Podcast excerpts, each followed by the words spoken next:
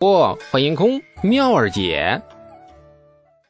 第一百五十五章下套坑人。朝堂上著名的以范言直剑当做此生挑战生存极限的作死爱好者魏征同志，经常把李世民气得快吐血。圣明的李二陛下还不得不在那公共场合里挤出笑脸。称赞老魏同志是一面可正衣冠、可知兴亡、可明得失的多功能魔镜。然而回到内宫里，李世民指天大骂魏征是天使奴，朕是诸此老贼之类的那那个那个话啊，仅在起居郎所书的正史上便出现了不下十次。如今那老魏仍旧是日以继夜的作死犯言。活得还十分滋润，还是由此可见，老魏的生辰八字是多么硬邦邦、邦邦硬啊！高阳很愤慨，以他的身份，居然要去认识一个货真价实的天舍奴，他觉得掉价了，气鼓鼓的瞪着东阳，要他给一个说法。东阳扑哧一笑，杏眼弯成了两道可爱的新月，指了指不远处的李素：“皇妹不是说，某个家伙做的诗，害你抄了一百遍吗？”啊！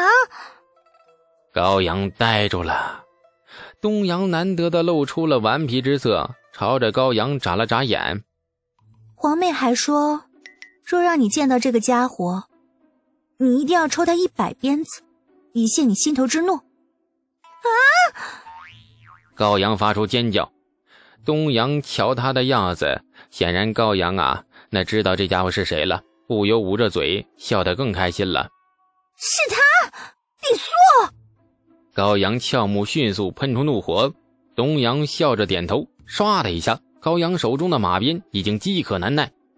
不远处，李素挥起锄头，狠狠一锄头落下，挖出了一堆泥土。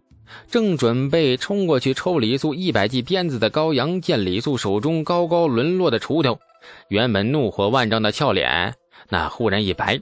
李素是什么人呢？著名的长安小恶霸呀！东宫属官得罪了他，眼都不眨，就把那个不长眼的小家伙那手脚就给废了，全废了，丝毫不在乎得不得罪太子，那连太子他都不在乎，他一个公主算什么呀？更何况人家现在手里面有家伙事儿啊！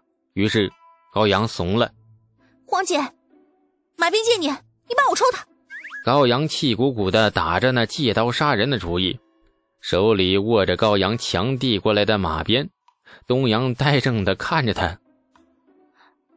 皇妹，你觉得我像是那种没事拿鞭子抽人的人吗？皇姐，你是大唐公主，一定要霸道一些，你去帮我抽他好不好嘛？高阳摇着他的胳膊就撒娇，东阳朝天隐秘的翻了个白眼。我是大唐公主，难道你不是吗？再说论霸道，你比我厉害多了，好不好？美眸流转，再看一眼远处弯腰正在挖土的李素，东阳嘴角勾起了一抹依恋的笑。虽然每天都腻味一阵子，但是似乎怎么都看不够。任何时候的他都是那么的顺眼，叫人心动不已。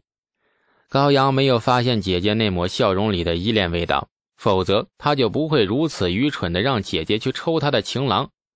见姐姐果真没有拔刀相助的意思，只好悻悻地站在一旁，用愤恨的目光使劲地瞪着李素的背影。弯腰垂头挖着土的李素顿觉如芒在背，被两个女人如此盯着，一个充满了火辣辣的爱恋，一个冷冰冰的敌视，冰火两交融，不太舒服。叹了口气，李素扔掉锄头，转身朝二女走去。草民见过公主殿下，有外人在场，李素对东阳还是很有规矩。东阳忍着笑点头，指了指高阳：“这位是皇室妻女，高阳公主。”李素一听“高阳”两字，顿时有些惊讶。李世民生了几十个儿女，那些儿女性格各异，有争气的，也有荒淫的。但是他生的那么多女儿里面，高阳可是很有名气的。一千多年后，世间仍有他的传说。李素忍不住打量这位闻名千古的公主殿下，十二三岁的样子，穿着一袭暗红色的猎装，手里倒拎着一根马鞭，眉目清雅，容貌上佳，样子确实不错。以前曾在甘露殿外见过所有的皇子皇女，惊鸿一瞥之下，发现所有的皇子皇女皆是相貌俊俏。李素最初有点想不通，也不算想不通，其实就是看不得别人长得帅。后来一想，李世民生的是威严端正，后宫里的妃子也都是容貌上佳的美女，从基因遗传角度来说，生下一堆俊男靓女，那几率确实不小。高阳公主也是一样，只是眉宇间偶尔闪过几许跋扈之色。毕竟是大唐公主啊，理论上来说，全天下的人都得惯着她。养成这种跋扈性格很正常。像东阳这么文静的，那才叫不正常，给历朝历代的公主界丢脸了。只是令李素不解的是，为何这位很有名的公主殿下一直用一种愤恨的目光看着自己呀？不管怎么说，历史名人呢，打个招呼吧。草民拜见高阳公主殿下。哼！高阳怒哼，朕把头扭到一边。嗯，小屁孩真没礼貌。李素暗暗腹诽一句，决定懒得理他。别人见了公主，或许会诚惶诚恐，但是李素不一样。眼前就有一位大唐公主，经常被他搂在怀里，不规矩的手在他身上寻游探秘了无数次。常惹得他眼含春笑带媚，所以对大唐公主李素真生不出太多敬畏心理。场面有点尴尬呀，东阳不得不出来圆场。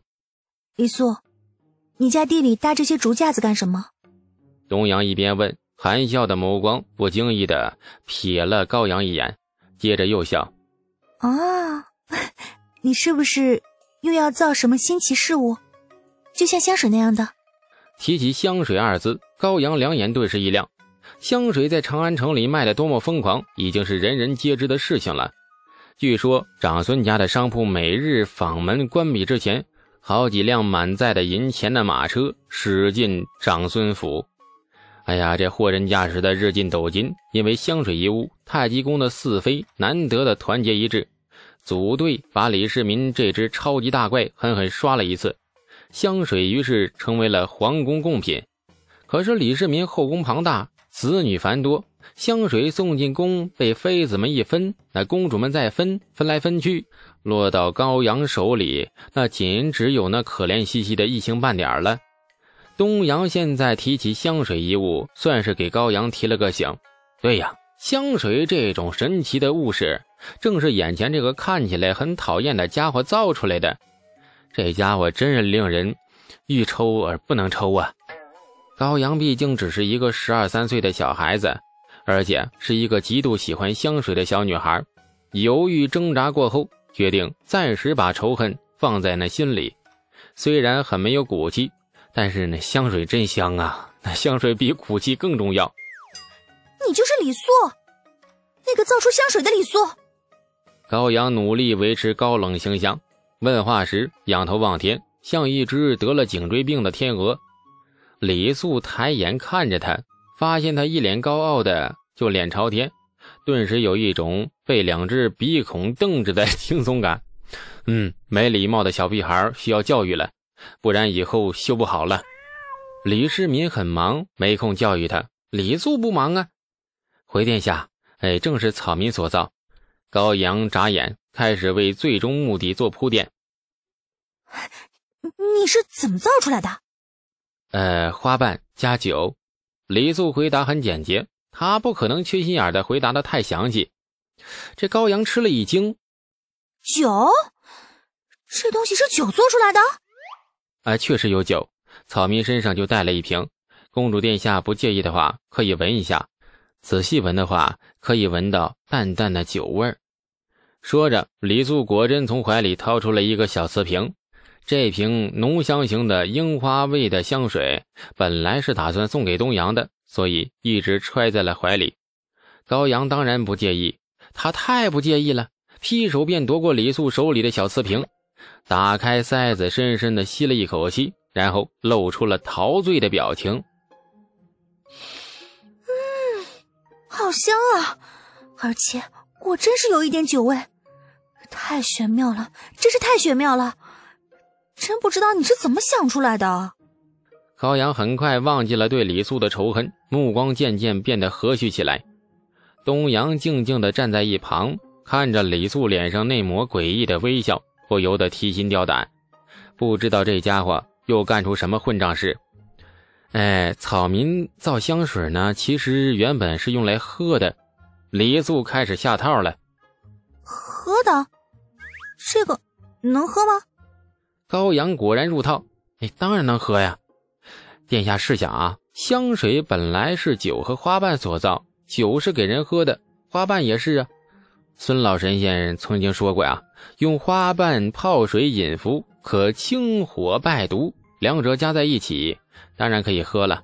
其实它本来就是一种饮品，算是比较特类的酒类。如今长安城里人人却只用它喷洒在身上，而无视它的美味，实在都是一些买椟还珠的蠢人。草民真为香水不值啊！他丧失了作为饮品的尊严，尊尊严。这高阳目光呆滞的看着手里的香水瓶，迟疑的说：“嗯，它好喝吗？”“当然好喝了。草民造出此物本来就是用来喝的嘛。闻之香入肺腑，饮之如啜琼浆。又好喝又好闻的东西，世人若知其奇妙。”定然趋之若鹜。李素声音充满了蛊惑性，高阳眼睛更亮了。对呀，反正是酒和花瓣所造，能有什么不能喝的？本宫便做那饮香水的世间第一人。东阳大惊，狠狠地瞪了李素一眼，这急忙上前拦阻。谁知道高阳动作飞快，小瓷瓶那往嘴边一凑，仰头便是一口闷。随即，这高阳两眼陡然圆睁。这白净的俏脸唰的一下涨得通红，双手卡着脖子，那难受的说不出话来。华妹，你你真喝了？东阳急得直跺脚，高阳难受的手脚乱刨。你你水水！东阳急了，府里才有水啊，这可怎么办？高阳指了指李素，愤恨地说：“你你你你你你你个半天！”然后哇的一声大哭起来，拔腿便往那公主府跑去。田陌边只剩下李素和东阳二人，两两相望。看着高阳奔跑的背影，李素努了努嘴，懒洋洋地说：“哎呀，别瞪我了，我只是在教育你妹，让他从一个土鳖变得不那么土鳖，居然真的相信香水可以喝。”哎，感谢您的收听。去运用商店下载 Patreon 运用城市，在首页搜索海量有声书，或点击下方链接听更多小说等内容。